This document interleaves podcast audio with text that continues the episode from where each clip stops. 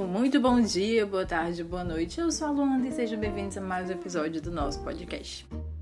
Não sei se existem, né, as minhas duas pessoas que ouvem esse podcast continuamente, tipo, diariamente, que me acompanham realmente. É, mas esse final de semana realmente não teve, sábado e domingo, porque eu tirei uma folga, né? Sei lá, eu fiquei na minha, aquela velha história, fiquei um tempo off na minha. Infelizmente, não off das redes sociais, mas off de produzir conteúdo. E hoje eu vim aqui falar para vocês sobre defeitos e qualidades. Isso mesmo. Inclusive falando de mim, não criticando ninguém, nem apontando o dedo para ninguém, tá, meninas? Mas falando especificamente de mim. Porque eu percebi uma coisa que não achei legal que não, não gosto e não achei legal em relação a mim mesma. Eu percebi o quê? Que muitas vezes a gente ultrapassa certos defeitos, sabe? Tipo, você era assim de uma forma e aquilo não era legal, e aí você, é, enfim, se reeduca e tira aquilo da sua vida, mas eu descobri uma coisa muito, muito chata, pelo menos em relação a mim, e acredito que como a gente acaba sendo todo mundo diferente, mas parecido, eu acho que acontece também na vida de outras pessoas, que é você percebe que não tem mais um defeito do passado que você tinha, enfim, um comportamento ou uma coisa do tipo, mas você nota que atualmente você tem outros. Eu não sei se eles já estavam lá e apenas foram, sei lá, como aquele saiu meio que de cena, deu espaço para outro aparecer, não sei se já estava lá dessa forma. Mas, ou se você com o tempo desenvolveu aquilo e aí acaba que é, o, os defeitos sempre são substituídos por outros. E isso não é legal, né? Porque, enfim, ninguém, longe de ser perfeito, ninguém nunca vai ser perfeito. E acho que, sei lá, eu nem gostaria, porque, como diz Clarice Lispector, não sabemos qual o defeito que sustenta tudo. Tá, medidas, conhecimento. Mas eu fiquei pensando muito sobre isso. E assim, eu. Uma coisa que eu notei é que. Eu vou falar muito provavelmente o meu defeito antigo, tá, meninas? Assumindo aqui. Mas, enfim, se você me conhece há muito tempo, você sabe que eu já fui uma pessoa muito, muito, muito ciumenta. Muito possessiva. Pessoas de signos diriam que é porque eu sou escorpião. E escorpião é um signo muito possessivo e que possui muito ciúme.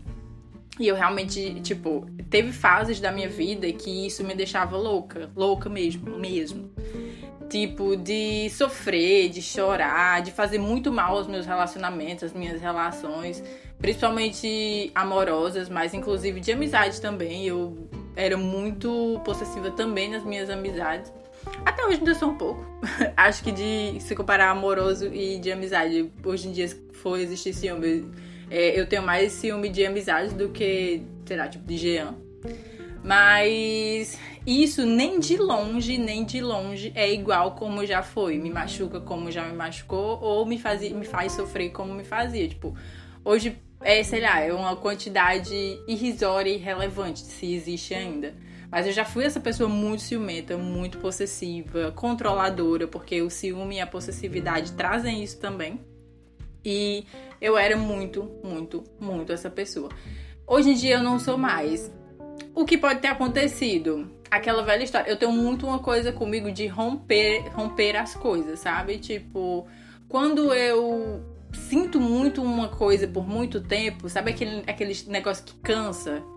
Quando, sei lá, muita gente diz isso, ah, quando eu cansar eu paro. Comigo acontece muito, muito mesmo isso. As coisas se esgotam. E aí, quando elas se esgotam, eu paro de sentir ou de fazer determinadas coisas.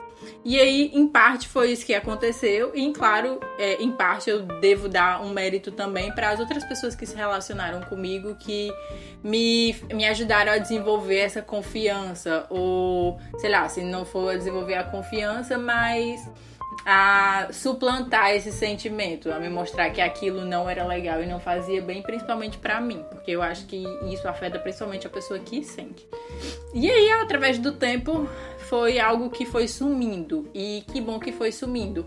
Mas ao mesmo tempo, eu percebi, tipo, quando você para para refletir, eu pelo menos vi que vieram outras coisas, outra, outros, outros sentimentos, outras nuances de mim que não são legais e que eu tento todos os dias, mesmo, mesmo, suplantar e fazer com que desapareça, porque como não são legais e se eu tenho conhecimento, porque uma coisa é quando você faz aquilo, pensa aquilo ou sente aquilo e você não parou ainda para pensar e não notou que aquilo tá ali, que aquilo lhe faz mal.